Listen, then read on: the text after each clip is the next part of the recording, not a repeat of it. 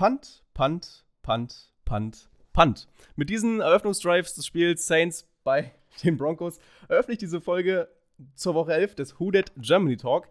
Wie immer mache ich das natürlich nicht alleine, sondern ich habe fantastische Gäste. Zum einen den Phil. Guten Tag. Und natürlich auch wie immer den Bene. Ja, servus, habe die Ehre. Und vorneweg wie immer der Hinweis, äh, wir sind nach wie vor sehr auf Social Media aktiv, machen da des Öfteren auch Umfragen, insbesondere bei Instagram. Und ähm, ja, seit ein paar Tagen haben wir auch einen Discord-Server am Start. Ähm, ja, den Zugriff dazu findet ihr dann über unsere anderen Social Media Kanäle. Das dürfte relativ simpel zu finden sein. Und äh, Bene, du hast auch nochmal einen persönlichen Shoutout. Genau, nämlich, wie ich es in der Warm-Up-Folge auch schon erwähnt habe, sind wir eine kleine Kooperation eingegangen. Einmal mit NFL Drawing, die Pichler Brothers zeichnen Footballspieler. Aktuelle schaut ziemlich geil aus, deswegen schaut bei denen bei Instagram mal vorbei, lasst ein Like da. Habe ich auch schon ein bisschen angeteasert, da kommt was vor Weihnachten Richtung Gewinnspiel. Habe schon ein Werk gesehen, da kommt noch ein zweites, was wir verlosen werden. Aber dafür, oder dazu kommen wir dann, wenn es soweit ist sollte die nächsten 14 Tage der Fall sein, würde ich behaupten. Und die zweite Geschichte, wo ich sage, mega geil, wo wir auch jeden Mittwoch den Meme der Woche teilen werden auf unseren, auf unseren Social Media Kanälen. NFL Memes Germany, kurz NFL Memes GER.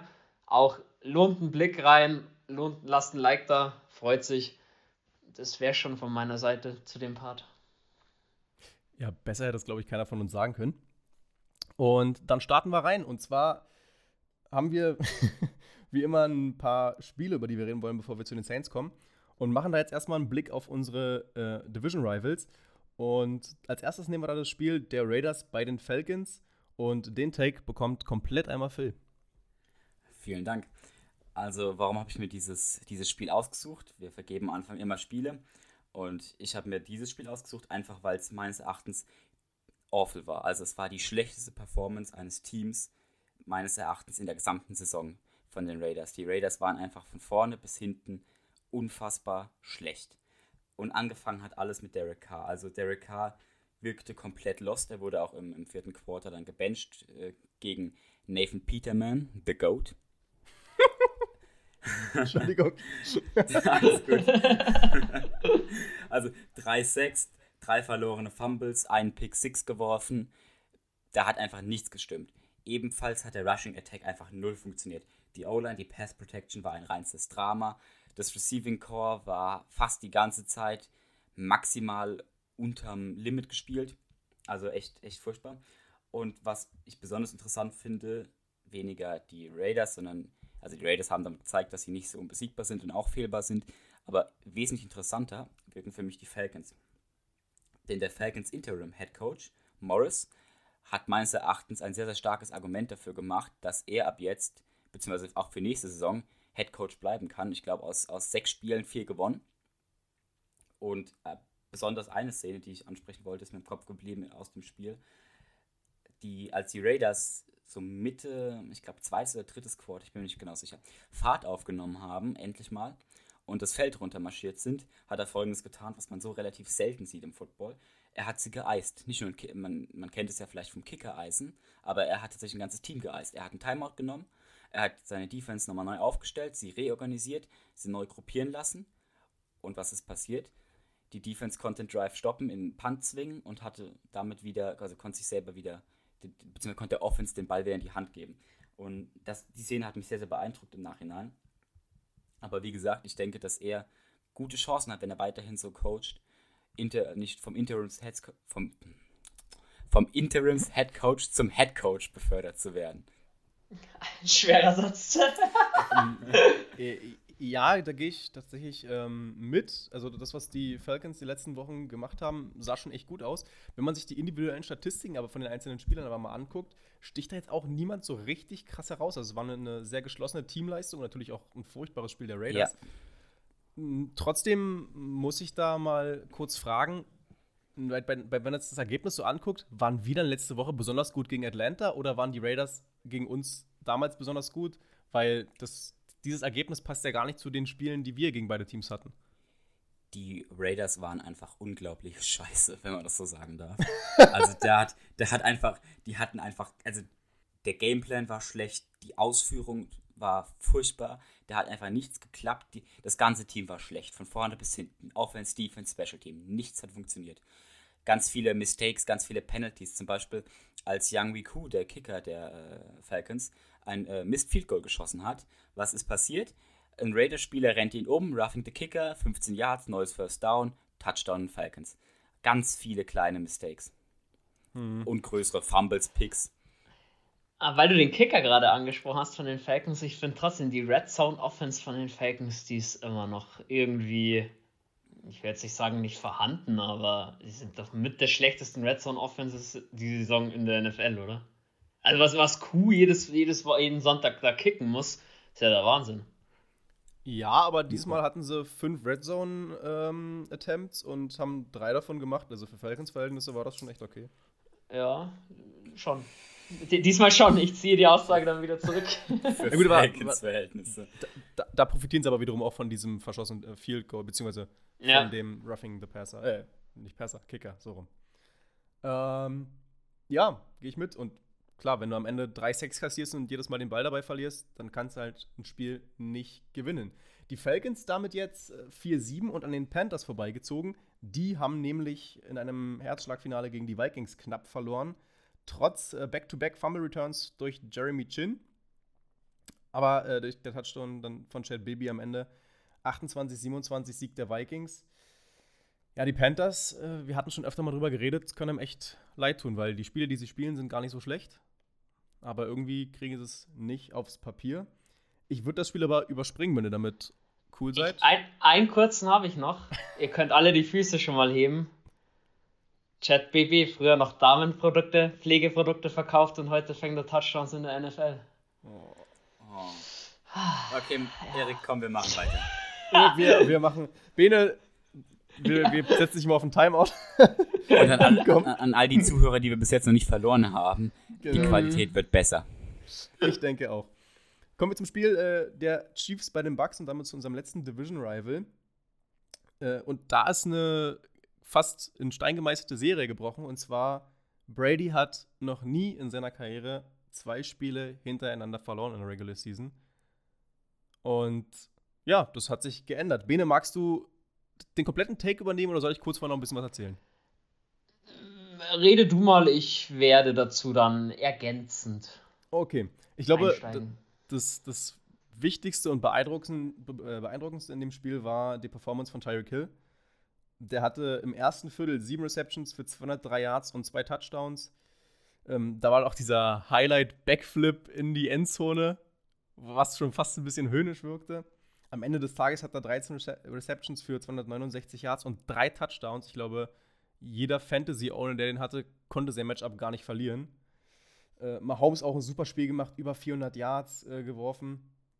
Und nachdem es dann äh, 17-0 im ersten Viertel stand und 20 zu 7 zur Halbzeit, dachte man eigentlich, das Ding ist durch.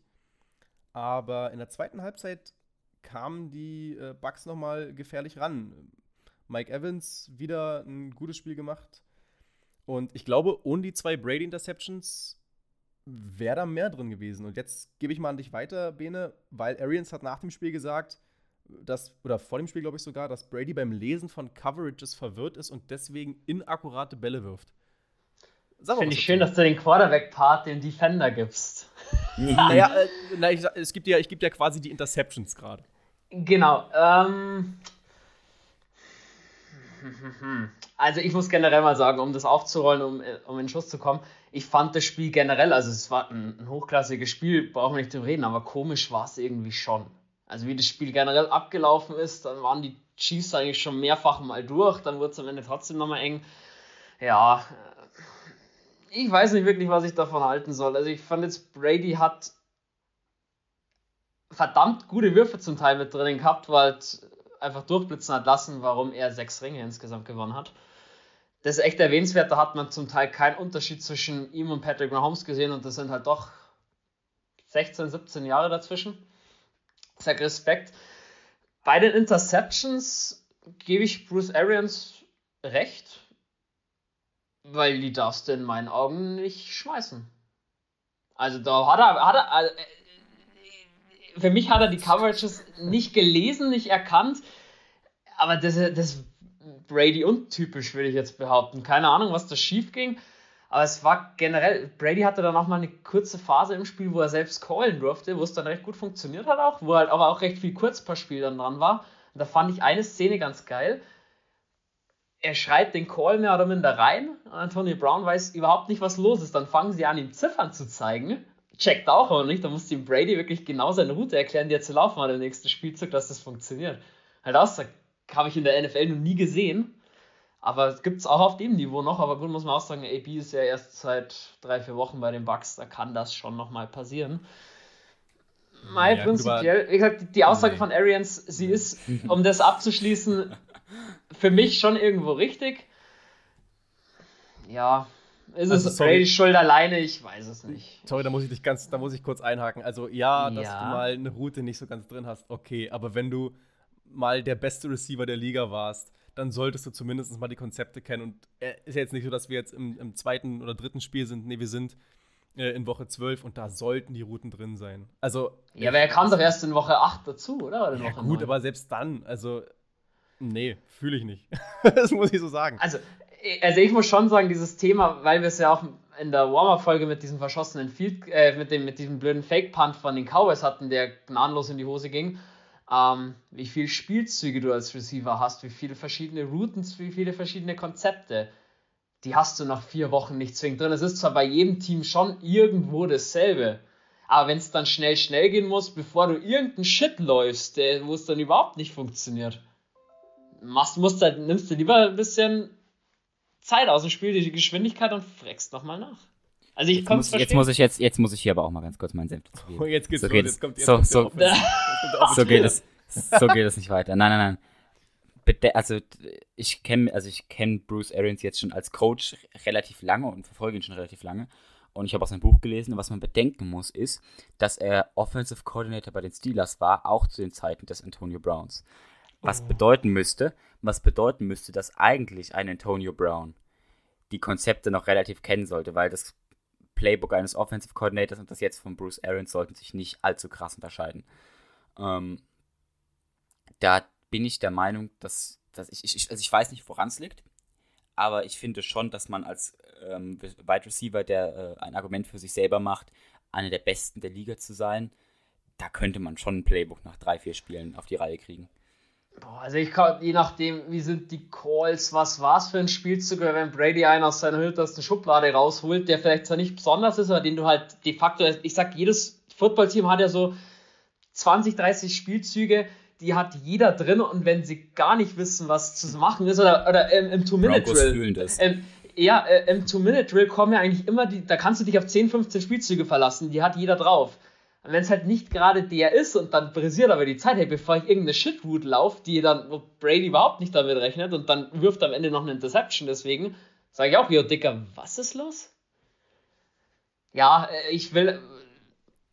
Also ja, okay. ich wäre also, wär fertig mit dem G-Spiel, weil das, wir, wir verlieren zu viel äh, Zeit bei exakt, der Geschichte. Das das, wir, wir, laufen uns ja jetzt auch irgendwo fest. Was wir aber festhalten ja. können, die Bugs sind jetzt 7-5, haben drei der letzten vier Spiele verloren alle zu Hause verloren und ich glaube, wenn das so weitergeht, gerade mit, diesen, mit dieser Heimmisere, dann äh, sinkt das Schiff der Bucks in den Playoffs schneller, als man, alle, als man gedacht hätte.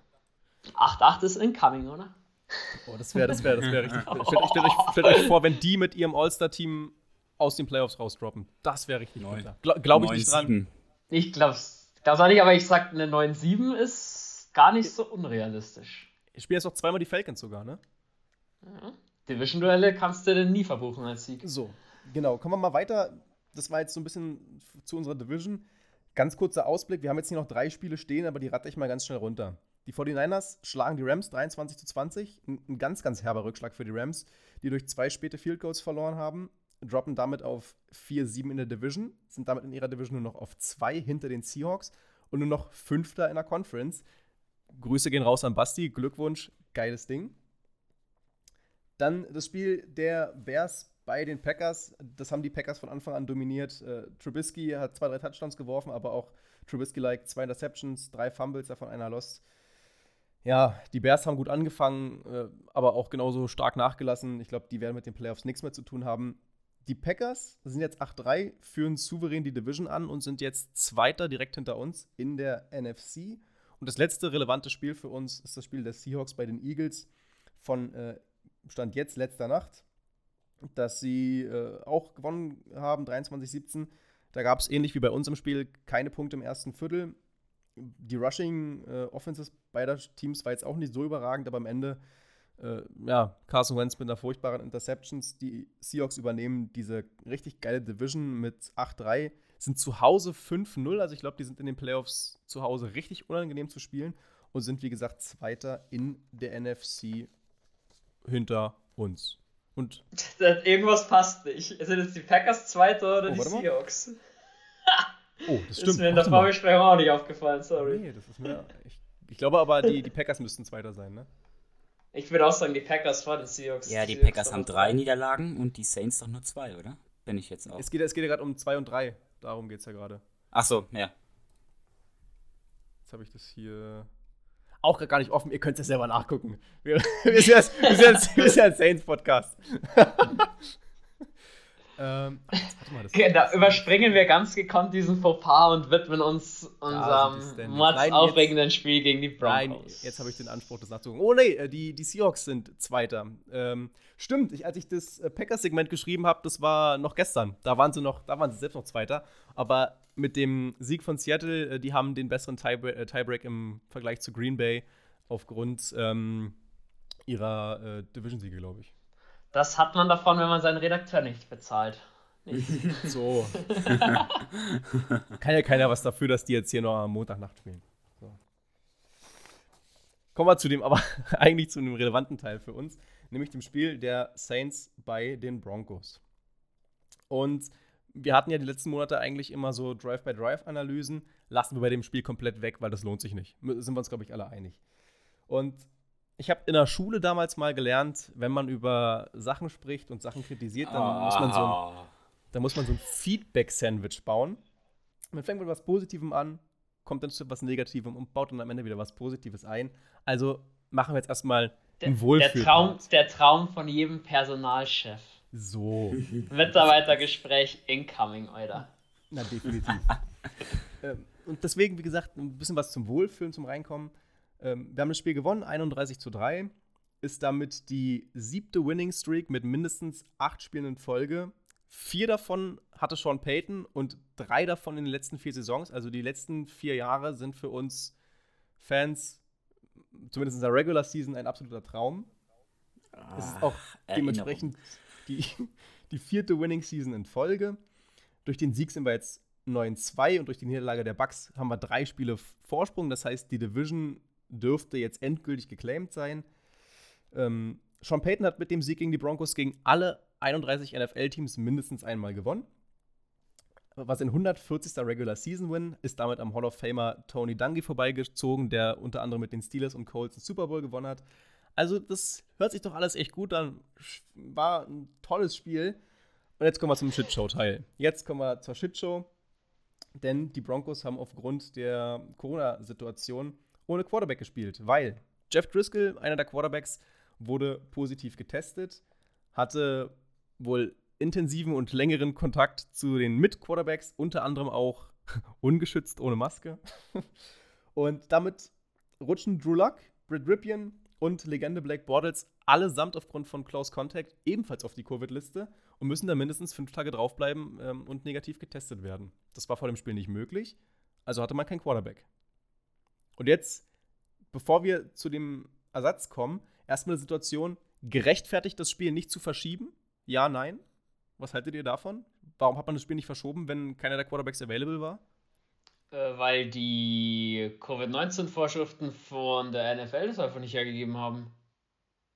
Beziehungsweise die Notwendigkeit nicht bestanden hat. Weil ich glaube, bei den, du kannst das Spiel, weil du äh, ins, ins Sheet bei uns reingeschrieben hast, Situation bei den Ravens, kannst die zwei Situationen nicht miteinander vergleichen. Die Ravens haben irgendwie 18 Spieler Covid-19 positiv getestet und bei den Broncos waren es jetzt die vier Quarterbacks und ganz ehrlich, also ich finde es, um mal meinen Teil dazu zu sagen, irgendwo krass Wettbewerbsverzerrung, was da geschehen ist. Also es ist einfach nur heftig, aber andernfalls sind die Broncos halt auch selber schuld. Wenn alle vier Quarterbacks gemeinsam immer in einem Raum sind und dann ihre Masken nicht tragen können, ja, sorry, dann hat man es irgendwo auch nicht anders verdient, aber da bleibt ein ganz fader Beigeschmack, auch dass man wegen vier Spielern, wo nur einer positiv getestet wurde, dann das komplette Spiel verschiebt, ist in meinen Augen nicht gerechtfertigt und mit der Situation vom Ravens-Spiel nicht zu vergleichen. Phil, gehst du damit? Meine Meinung. Hm, ja, also ich bin mir immer nicht so sicher, ob das die, die wahre Geschichte ist oder ob das einfach nur daran liegt, dass die NFL einfach Angst hat, wenn sie jetzt das Spiel auch noch verschieben, so spät in der Saison. Am Anfang der Saison ging das relativ leicht, Spiele zu verschieben, weil da hatten noch alle Teams ihre Bye-Weeks und da war noch Zeit bis zum Ende. Aber wir nähern uns jetzt halt am Ende der Saison mit rasanten Schritten und da ist einfach nicht mehr Platz, nicht mehr viel Platz zum äh, Spiele unterschieben. So viel zu dem Punkt. Ähm, dass das absolut dumm ist, wenn sich da, also das, das ich finde ja allgemein das relativ hirnrissig. Warum schickt man nicht einen einzigen Quarterback, so den zweiten oder den, den dritten Quarterback auf die Covid-19 äh, Replacement-Liste und lässt ihn sozusagen nur von zu Hause arbeiten, aber hat ihn dann sozusagen, wenn, wenn, wenn klar ist, dass beide Quarterbacks ausfallen, weil, weil einer positiv ist und der andere äh, Kontaktperson ist, warum lässt, holt man dann nicht den dritten Quarterback, den man auf die Liste als Sicherung gesetzt hat? Also zum Beispiel bei uns hätte man dann James Winston einfach nur von zu Hause arbeiten lassen. Gebe mit zwei Quarterbacks ins Spiel, weil man geht eh nie mit drei Quarterbacks ins Spiel. Man hat immer nur einen Starter und einen Backup. Ich habe kein Team gesehen, was drei äh, Quarterbacks zum Spieltag mitnimmt. Und dann nimmt man einfach zwei mit und den dritten lässt man auch als Covid-Reserve äh, zu Hause und der geht auch nicht in die Facility, macht Homeoffice sozusagen. Und wenn du dann halt den brauchst, dann kannst du deine Nummer callen. Dann gibst du dem drei, vier Tage Trainingsvorbereitungszeit, weil ich denke auch, dass die Situation sich abgezeichnet hat. Und dann hast du einen Quarterback, der einsatzbereit ist. Ja, also die Argumentation verstehe ich. Ich kann dir trotzdem auf Anhieb ein Team nennen, was mit drei Quarterbacks ins Spiel geht. Wir. Ja, richtig. Taysom Hill ist kein Quarterback, ja, aber das ist, wieder, das, ist, das, ist halt, das ist halt auch wieder special. Also. Ja, ich wollte es ja auch nur mal gesagt haben. Für den, für den Gag, für den kurzen Lacher zwischendurch. ähm, ja, nee, ich, ich sehe das ähnlich, aber ich habe dann auch von vielen gelesen, ja, aber wenn die anderen negativ getestet wurden, warum lässt, lässt man die nicht spielen? Ja, es gibt da noch so ein Ding, nennt sich Inkubationszeit. Deswegen finde ich die Entscheidung auch nachvollziehbar und schwer mit dem bei den Ravens vergleichbar. Trotzdem hat es einen faden Beigeschmack, wenn man die Ravens von Donnerstag auf Sonntag und von Sonntag auf Mittwoch schiebt und dieses Spiel unbedingt durchdrücken will. Und gleichzeitig aber halt den irgendwie noch. Ich habe das Gefühl, die Ravens haben da so einen Sonderstatus, aber das wäre fast mal was für eine Sonderfolge. Mhm. Aber ich finde, eins muss ich dazu noch sagen, ich glaube, die Broncos kriegen da noch eine ziemlich heftige Strafe für die Denk ganze Geschichte. Denke ich auch. Und daran wird man also erkennen. Also vielleicht nicht zwingend einen Draftpick verlieren, aber eine fette Geldstrafe wird es da auf jeden Fall geben. Ich denke auch und ich glaube, daran wird man auch erkennen, je nachdem, wie hoch die Strafe ausfällt, ähm, wie, wie ernst die Situation da war, weil Phil gerade meinte, dass er nicht weiß, ob das vielleicht nicht so ein bisschen vorgeschoben ist. Ich glaube, anhand der Strafe kann man erkennen, wie ernst das war. Aber lasst uns da nicht zu lange aufhängen, weil im Endeffekt hatten sie dann keinen Quarterback und haben vom Practice Squad Kendall hinten geholt. Das ist ein Rookie-Receiver äh, eigentlich, 97er Jahrgang, ähm, war am College bei Wake Forest, hat da fünf Jahre insgesamt gespielt und seine ersten vier Jahre als Quarterback hat er 22 Spiele insgesamt gemacht, hat in seiner Quarterback-College-Zeit 53% der Bälle angebracht für 1504 Yards.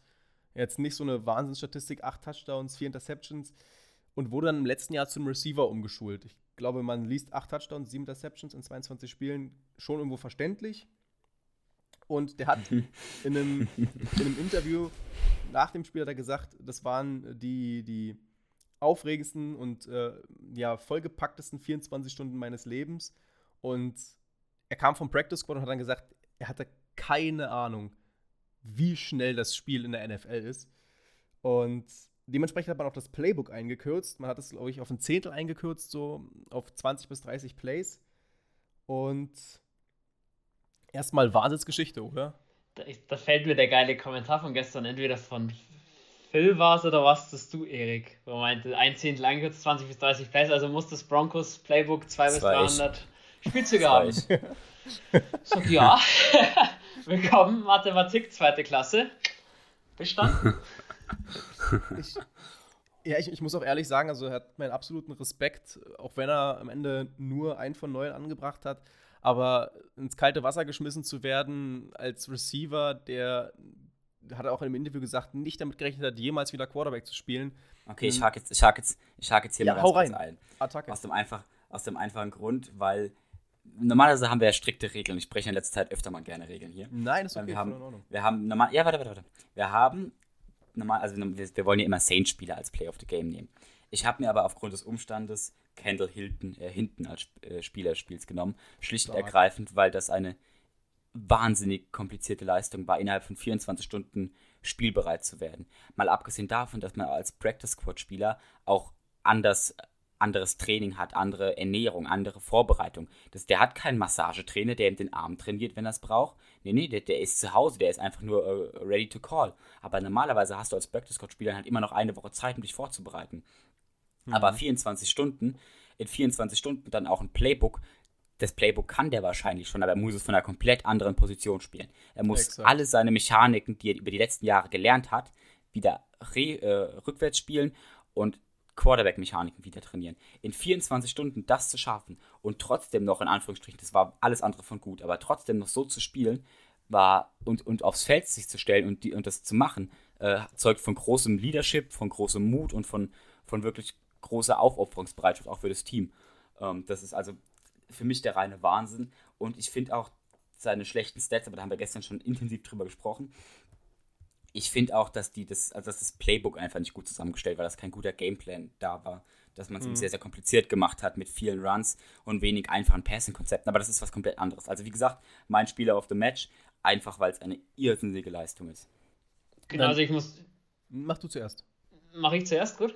Ähm, ich kann Phil da nur zustimmen. Wie gesagt, das, für mich war das Playbook auch nicht zwingend so gut designt. Daher glaube ich, hätte man ein bisschen mehr rausholen können.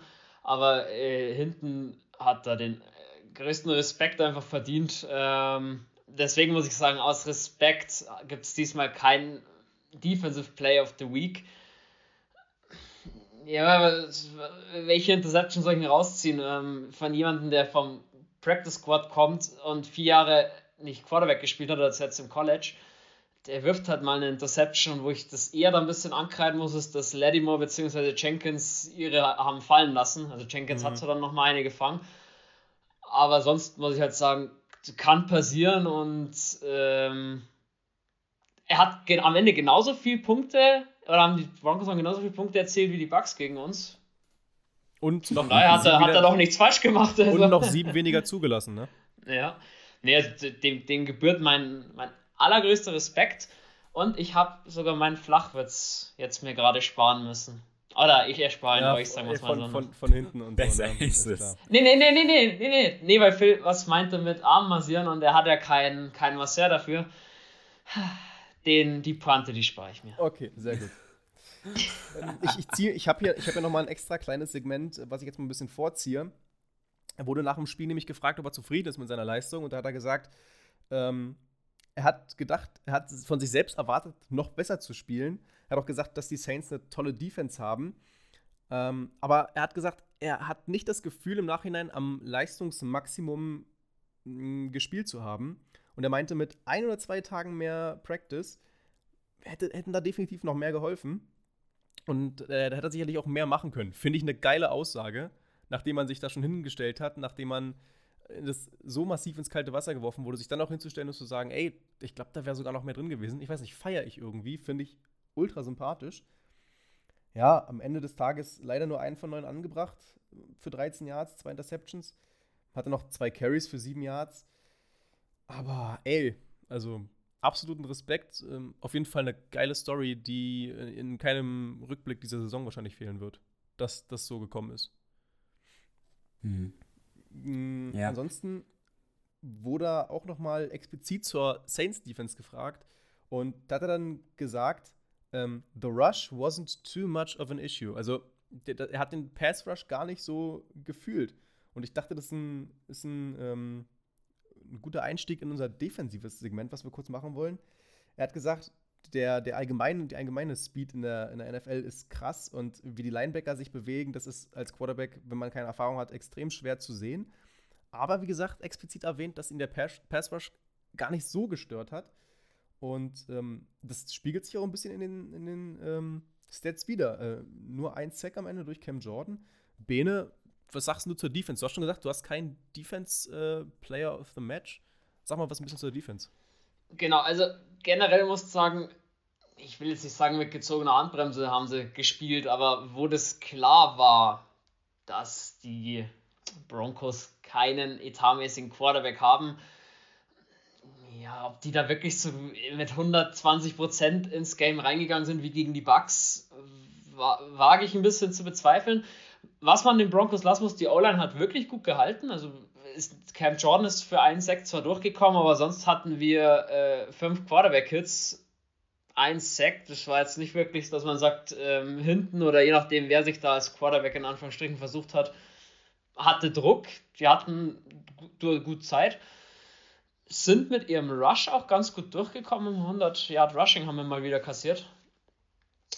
Von daher, ja, ist es aussagekräftig. Ich würde sagen, nein. Also ich hatte schon, wie gesagt, das Gefühl, dass so ein bisschen angezogene Handbremse mit dabei ist und eher darauf geschaut wurde, ja, jetzt nicht blöd fallen oder blödes Tackle machen, dass man sich verletzt. Mhm. Ich meine, im letzten, fast das ganze letzte Viertel war ja dann auch mehr oder minder unsere, unsere B11 draußen.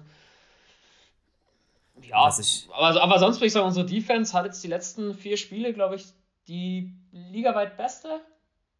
meine, wir lassen mhm, kaum ja. Punkte zu. Wir stehen gegen den Run extrem gut. Wir, unsere Secondary hält.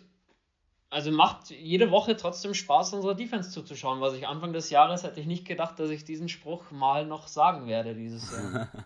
also, was ich ganz kurz noch sagen, sagen wollen würde, wäre bei neun Pass Attempts ein Sack. Das wären ja dann ja, das wären dann 10 äh, Passing Plays. Das ist ja was anderes, als wenn zum Beispiel ein John Brady 40 Passing oder ein, ein Matt Ryan letzte Woche, ich glaube 35 Passing Plays und dann äh, 5, 6 oder sowas. Klar, es ist was anderes, äh, also das, das, also es gibt, äh, wie erkläre ich das am besten? Also mathematisch gesehen ist auch da ein Unterschied, aber wenn man halt nur 10 Versuche hat und dann bei 10 Versuchen sozusagen einen Sack erreicht, sind es ja 10%. Und wenn man da von 40 Versuchen 4 Sacks haben würde, wären das auch dann jeweils 10. Klar, dann würde jeder sagen, geiles Game von unserer D-Line. Genau, und da, genau. Ja, wie, wie, wie du sagst, wenn halt, viel, wenn, halt viel, ja. wenn halt viel gerusht wird, dann kann man halt nicht viel sacken. Das, deswegen Eben. sind da halt auch die, genau. die Stats nicht so gut, aber wie gesagt, mein Eindruck bleibt so ein bisschen angezogene Handbremse war einfach da. Was ich aber auch nicht ganz verstehe, weil eigentlich wäre das ja eine perfekte Chance für, für seinen Statsheet. Also man kann ja damit sich auch so ein bisschen äh, besser verkaufen, als man ist, gerade für Verhandlungen. Das Ding, das, ja, das Ding ist, wenn du äh, sag, was klar, du, du, du, willst drei, du willst drei Sechs irgendwie machen und dann am vierten und am vierten rennst du, knickst um, reißt dir ein Kreuzband und bist ein halbes Jahr raus, dann ist das für deine Vertragsverhandlungen, gerade mhm. wenn man Trey Hendrickson sich anschaut, vielleicht doch nicht ganz so förderlich. Und nicht so war es jetzt halt mal ein Spiel von Trey Hendrickson. Ja, das war halt jetzt nicht ganz so gut, aber Ja, Phil darf gleich, Phil darf jetzt. Ich glaube. ich war ganz sicher. Ähm, nicht nur das, aber was, was tut sich denn besser? Zwei Sex in einem bedeutungslosen Spiel mehr oder ein Super Bowl-Ring an der Hand? Also, da muss man dann halt auch gucken, bleibt mal fit, schont mal seine Kräfte. Ich meine, keiner von uns kann, also hat das schon mal mitgemacht, aber ich stelle mir das ziemlich anstrengend vor, 16 Wochen lang ein Spiel abzuliefern, nacheinander jede Woche Definitiv, und dann Playoffs ja. noch ich denke, dass es an den Kräften zählt. Ich denke, dass dann auch für die Entscheidung da war, okay, hey, ich kann mich da jetzt verausgaben und zwei Sechs mehr. Oder ich spare jetzt meine Kräfte, schon mich jetzt noch ein bisschen und hau lieber nächste Woche nochmal ordentlich auf den Putz, wenn es zählt. Hm. Ja, äh, Sean Payton hat auch vor dem Spiel gesagt, dass man sich jetzt aufgrund der Situation explizit nochmal vorbereitet hatte, viel Wildcat geguckt hat, äh, was, was man da machen kann, weil damit war zu rechnen. Haben sie auch, glaube ich, in den ersten ein, zwei Plays so gespielt, ne? Ja. Mit, mit, mit ähm, Philipp Lindsay, glaube ich, am Anfang war es. Äh, ja, und am Ende des Tages sah die Defense ja trotzdem nicht schlecht aus. Also die Broncos waren nicht einmal in der Red Zone, die haben nur ein von zehn Third Downs converted. Ähm, insgesamt sowieso nur sechs First Downs, also es war schon wirklich in Ordnung. Den, den, nächste den, Woche wartet wieder Matt Ryan auf uns, da wird schon wieder ein paar Sacks von Cam Jordan geben. Genau, also. da wird Cam Jordan mal schon. ein bisschen Hunger haben und wieder loslegen wie die Feuerwehr. Wenn wir jetzt gerade über den Quarterback gesprochen haben, der keiner ist, kommen wir mal zu dem Quarterback, der als Schweizer Taschenmesser benutzt wird, aber im Sinne eigentlich dann doch ein Quarterback ist, und zwar ein, ja, erwartungsmäßig eigentlich gar nicht so schlechter. Die Rede ist von Taysom Hill und der hat 9 von 16 Pässe angebracht für 78 Yards, hat dann Interception geworfen, wieder kein Touchdown erworfen, ein Rating von 43,2, jetzt auch nicht so überragend, hm, hatte dafür wiederum 10 Carries am Boden für 44 Yards und zwei Touch Touchdowns. Ich habe in diversen Postgame-Interviews Interviews gelesen, dass man zufrieden mit der Leistung von Hill sei. Und das widerspricht so ein bisschen der, dem, was die Fans wahrgenommen haben. Ganz, ganz viele Fans haben gesagt, oh Gott, nee, das war wirklich nicht gut. Und eine zweite Woche in Folge sein Passing-Game nicht sehr überzeugend. Ich würde einfach hier an der Stelle mal die Diskussionsrunde aufmachen und über Taysom Hill reden wollen. Wie, wie zufrieden seid ihr mit Taysom Hill? Und da würde ich jetzt mal mit nee. Phil anfangen, damit der seinen Redeanteil wieder bekommt. ich meine, Bene, er nimmt uns unsere Sonderfolge weg. Ähm, oh, jetzt habe ich mein Mikro umgeworfen hier. Upsala. Also, bin ich zufrieden mit Taysom Hill diese Woche? Ja, schon. Er hat das gemacht, was er tun soll, das Spiel gewinnen. Also, ich meine, du, du hast, ich glaube, ja, am Sonntag hast du es gesagt, danach oder am Montag, ähm, ein gutes Pferd springt nur so hoch, wie es soll oder wie es muss. Und das hat er getan. Er hat das getan, was, was, was das Spiel gewinnt. Es kam viel über den Boden.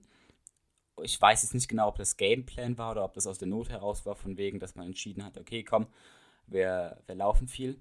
Also ich denke, ich kann mir gut vorstellen, dass das der Gameplan war. Also ich habe das, hab das sogar gelesen, dass, wo, ja, wo, ja nur, nur ganz kurz rein, dass eben wohl klar war, dass die Broncos kein Quarterback zur Verfügung haben, dass der Gameplan nochmal radikal umgestellt wurde. Mhm. mhm. Ja, ja, das ist möglich, ja. ja. also wie gesagt, das kannst du nicht ausmalen. Ähm, ich, bin, ich bin soweit zufrieden. Die eine Interception, auf die vielleicht gleich noch äh, sich alle stürzen werden, äh, nicht wirklich seine Schuld. Den kann man auch fangen von Michael Thomas.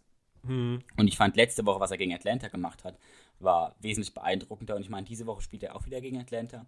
Mal sehen, wie das zweite Spiel aussieht. Da hat der Atlanta jetzt auch eine bzw. zwei Wochen Tape, um sich vorzubereiten. Und das ist, denke ich, das dritte Spiel. Das ist dann das erste Spiel, wo wir so richtig sehen können, wie es aussieht mit ihm.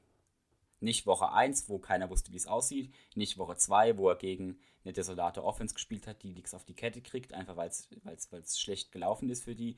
Und eine Defense, die ja mittelmäßig ist, sondern jetzt gegen eine Defense, die zwei Wochen Zeit hat, sich vorzubereiten, gegen die er schon mal gespielt, halt, gespielt hat. Jetzt ist es für mich spannender. Bene, willst du noch mal was dazu sagen? Weil sonst hätte ich noch einen positiven Abschlusstake zu Hill. Genau, ich sag ganz, ganz kurz, kriege ich in einer Minute rein. Also ich denke, auch wenn er spielt gegen die Falcons, dann die Nervosität, die Nervosität sollte jetzt einfach ein bisschen weg sein. Nicht so wie im ersten Spiel gegen die Falcons. Er weiß mittlerweile, was auf ihn, Zukunft in der, äh, was auf ihn zukommt in der NFL. Ich war schon auch einer, der im Spiel dann gesagt hat, bringt doch James Winston, weil es war gerade Halbzeit 1 nicht ganz so flüssig und weil ich einfach, ich will Winston einfach nochmal sehen, wie er komplett ein Spiel mal startet und wie er das so aufzieht für nächstes Jahr. Und deswegen meine These, Achtung, nachdem jeder vorm Falcons-Spiel damit gerechnet hat, vom ersten, dass Winston spielt und dann der Kracher am Freitag rauskam, er spielt Hill, wieso nicht die Falcons jetzt komplett verwirren und am Freitag oder am Samstag kommt raus, James Winston startet? weil darauf sind die Falcons, glaube ich, nicht vorbereitet. Mai würde mich freuen, wenn Hill wieder startet, was denke ich eher wahrscheinlicher ist. Dann freue ich mich auch wieder drauf und dann soll er zeigen, was in ihm steckt. Weil er muss auch langsam zeigen, zu was er fähig ist, weil das, was er jetzt die zwei Spiele gezeigt hat, langt für mich noch nicht, dass er sagt, er wird Nachfolger von Drew Brees. Spannende These auf jeden Fall, wird sich ja dann zeigen äh, nächste Woche. Wäre auf jeden Fall mal ein geiles Experiment. Ich hätte trotzdem noch mal einen positiven Abschluss zu, zu Hill. Der hat mit seinen 44 Rushing Yards ähm, ist er an Archie Manning vorbeigezogen und hat jetzt die fünf meisten Rushing Yards eines Saints Quarterback in einer Saison. Und ihm fehlen insgesamt noch 76 Yards für den Rekord. Wenn er noch ein Spiel komplett startet und den Rest, die restliche Saison seine normalen Snaps bekommt, dann könnte er diesen Rekord fast einstellen für die meisten Rushing Yards eines Saints Quarterbacks oder? Gehe ich davon aus, weil ich sage auch gegen die Eagles, dass Drew Brees wahrscheinlich nicht das ganze Eagles-Spiel spielen wird, wenn er überhaupt gegen die Eagles spielt. Ich denke Vielleicht auch. kommt er auch erst gegen Week 15 gegen die Chiefs wieder zurück. Denke, denke auch. Ich würde ihn da dann, also wenn es auf der Kippe steht, würde ich ihn gegen die Eagles definitiv auch draußen lassen. Ja. Ähm, und Hill hat jetzt äh, five Rushing Touchdowns und ähm, ja, es hat damit die meisten ähm, Rushing Touchdowns eines Saints Quarterback seit 1977 und das war, wie gerade eben auch schon erwähnt, Archie Manning. Ähm, kommen wir zum, zur, ich habe sie geschrieben, zur letzten Seite des Feedback-Sandwich, nämlich wieder zu den wirklich ähm, positiven Sachen. Und äh, Bene, dein Man of the Match, ähm, du hattest so ein bisschen gestruggelt, ob Ramchick oder Murray, aber letztendlich muss Murray in diese Liste mit rein, oder?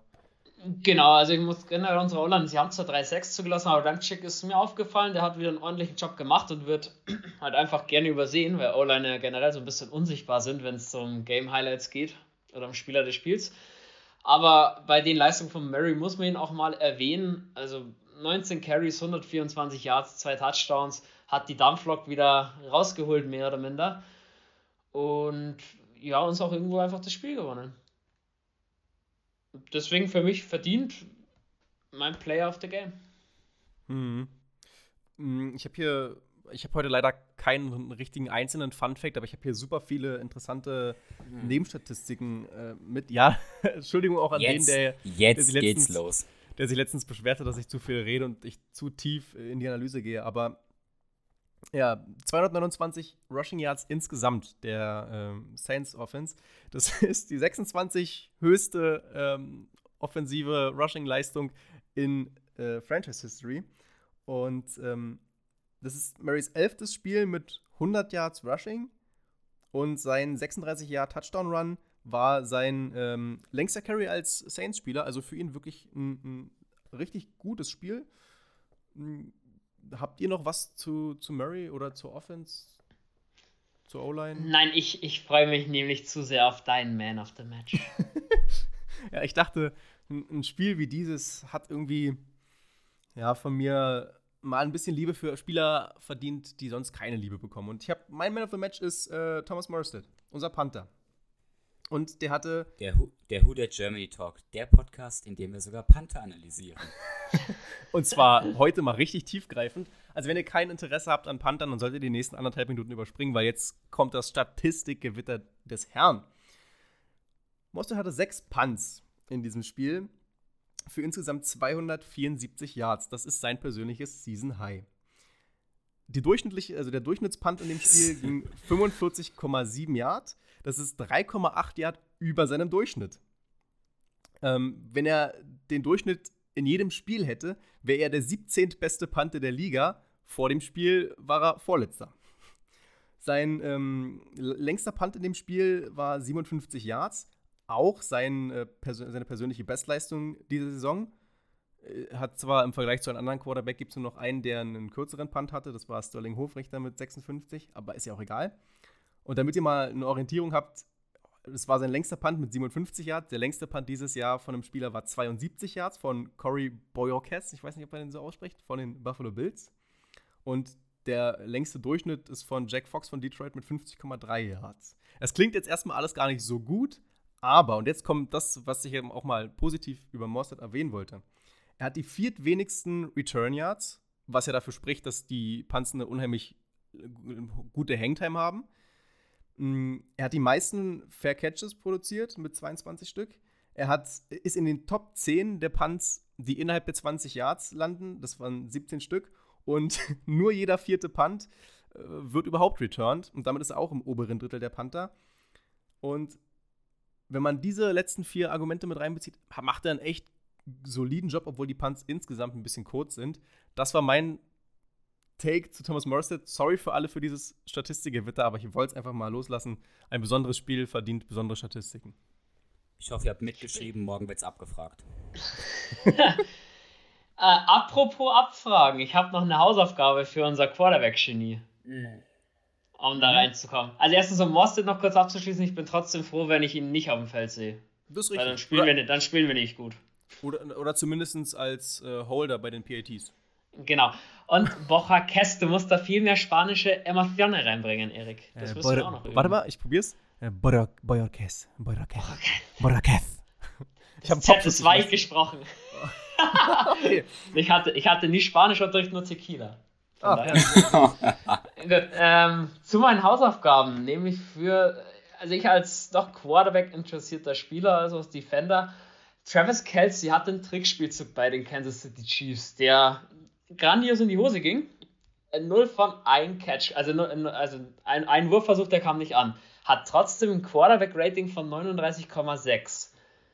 Das möchte ich nächsten Mittwoch, wenn die Folge rauskommt, geklärt haben, Herr Philipp. Gerne, gerne, gerne. Würde mich jetzt echt interessieren, wenn es von unseren Zuhörern einer weiß, wie der bei null angebrachten Würfen trotzdem ein besseres Rating wie 0,0 haben kann, der kann es mir auch gerne über die bekannten Kanäle schreiben, weil würde mich echt interessieren. Weil der hatte fast ein, fast so ein gutes Zuhörer, wenn einer von euch Mathe kann. Wenn einer von euch Mathe kann, das schon ausgerechnet hat, bitte mir schicken, dann muss ich selber rechnen. Das So war ist es. so am Rande. Zum Vergleich, Kendall Hinton hat ein Rating von 0,0. Genau, da hat er einen Pass angebracht. Ja. Taysom Hill hat 43,2, das ist auch noch vier, vier Ratingpunkte besser. Also ich verstehe es nicht ganz. Ja, hat was mit den Interceptions zu tun. Wir haben uns ja die Formel voll angeguckt und waren gut verwirrt. Und ja, also ich, damit haben wir das, den Saints-Part eigentlich durch. Und klar, war nicht schön anzuschauen. Am Ende des Tages haben wir aber trotzdem 31-3 gewonnen. Das ist das, worauf es ankommt. Und dann sage ich auch, ja gut, nehmen wir mit, gib ihm und ja, lassen wir jetzt hinter uns und gucken weiter auf die nächsten Spiele. Ich glaube, nächste Woche wird ein, ein besserer Gradmesser, wie die Saints offensiv drauf sind. Wenn ihr dem nichts hinzuzufügen habt, machen wir unseren abschließenden College-Part. Kommen wir endlich zu Oregon. Ja, Phil, Phil, du, du, ja, äh, hm, ja, Oregon, schön. Äh, Phil, Phil, du wolltest äh, das ganze Segment einleiten?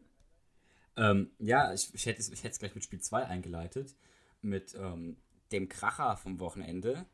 Ein, ein Spiel, das man meines Erachtens gesehen haben muss, weil es einfach besonders spannend war und weil es auch Spaß gemacht hat zuzugucken. Warum du es so blass findest, kannst du gleich noch erzählen. Total Ähm. uninteressant eigentlich.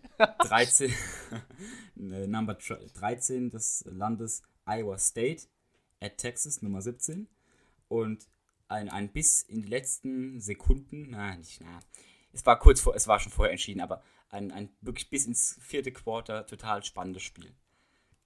Das auch, das auch Spaß macht, sich anzugucken. Also es ist kein langweiliges Spiel, sondern es ist echt hochspannend. Wollen wir spoilern, wer gewonnen hat? Wollen wir ein bisschen was zu dem Spiel sagen oder lassen wir das jetzt hier Oh. so stehen? Komm, erzähl doch, warum es so farblos ist. Ja, also Texas hat ja diese, diese orange-weißen ähm, Trikots. Und dieses Orange ist eh schon so ein bisschen, es ist kein strahlendes Orange, es ist ein sehr, sehr blasses Orange. Und dann haben die mit ihren, mit ihren orangenen Trikots, die total farblos aussahen, gespielt, in weißen Hosen. Iowa State komplett in weiß mit rotem Helm. Und dann war dieser ganze Rasen total blass und es sah wirklich aus, als ob jemand einen Farbfilter über dieses Spiel gelegt hatte. Mich hat das Spiel super interessiert, weil ich ein, ein großer ähm, Iowa State-Sympathisant bin und die sehr gerne anschaue. Aber das wirkte irgendwie ganz komisch beim Zugucken. Sportlich völlig uninteressant und trotzdem fand ich die Trikotauswahl fragwürdig, weil ich glaube, dass man da auch ein paar Sachen manchmal falsch sehen kann. Ähm, aber sportlich halt war es auch super, super interessant, klar. Und ich glaube, wenn, wenn Texas, äh, ich, ich spoilere jetzt einfach, Iowa State hat das Ding knapp gewonnen. Total bitter, weil Texas total lange geführt hat, auch mit 10 Punkten Vorsprung und hatten dann beim Stand von 13 zu 20 einen Turnover und Downs an der Mittellinie. Und beim Stand von 16 zu 20 hatten sie einen Turnover und Downs. Beim vierten und zwei kurz vor der gegnerischen Endzone, wo ich mir auch dachte, wenn ihr das jetzt kickt, habt ihr sieben Punkte Vorsprung. Klar, mutiges Play, aber geht halt schief und ja, am Ende gewinnt Iowa State das Ding, hat damit ähm, die, die Conference eigentlich so gut wie im Kasten, werden wahrscheinlich im Big 12 Championship äh, Game spielen. Aber war auf jeden Fall super. Also, wenn ihr die Möglichkeit habt, das zu gucken, dann guckt es euch an. Äh, müsste auch bei The Zone, glaube ich, noch verfügbar sein, für alle, die den ESPN-Player nicht haben. Ähm, ein anderes Spiel, oder so, Phil, wolltest du noch was sagen zu dem Spiel? Nein. Nö, okay. Ein anderes Spiel, was mal zu erwähnen wäre, Notre Dame bei North Carolina. Relativ lange ausgeglichen, 17 zu 17 zur Halbzeit. Und dann geht North Carolina ohne Punkte äh, aus der zweiten Halbzeit mit einer, ja, mit einer deutlichen Niederlage gegen Notre Dame raus. Notre Dame, ich bin gespannt. Ich bin wirklich gespannt, weil wenn die in die College Playoffs kommen, dann werden sie wahrscheinlich früher oder später wieder Clemson spielen. Und dann mit Trevor Lawrence, ich, das will ich sehen. Ich will das sehen, ich hatte es schon mal erwähnt, das will ich sehen. Und reicht jetzt auch zu Notre Dame. Und als abschließendes College-Spiel, und das ist nur was, was man mal gehört haben sollte, Kent State Golden Flashes bei den Buffalo Bulls. Und die, die Bulls haben 70 Punkte gemacht. Und der Quarterback, Kyle äh, Ventries, Ventresi, keine Ahnung, hat keinen Touchdown geworfen, keine Interception geworfen. Jetzt fragt man sich 70 Punkte ohne Touchdown-Wurf. Jared Patterson, der Running Back, 36 Carries für 409 Yards und 8 Touchdowns. Was eine absurde Performance. Äh, das war wirklich, also ich kann, gar nicht, ich kann gar nicht in Worte fassen, wie geil das ist.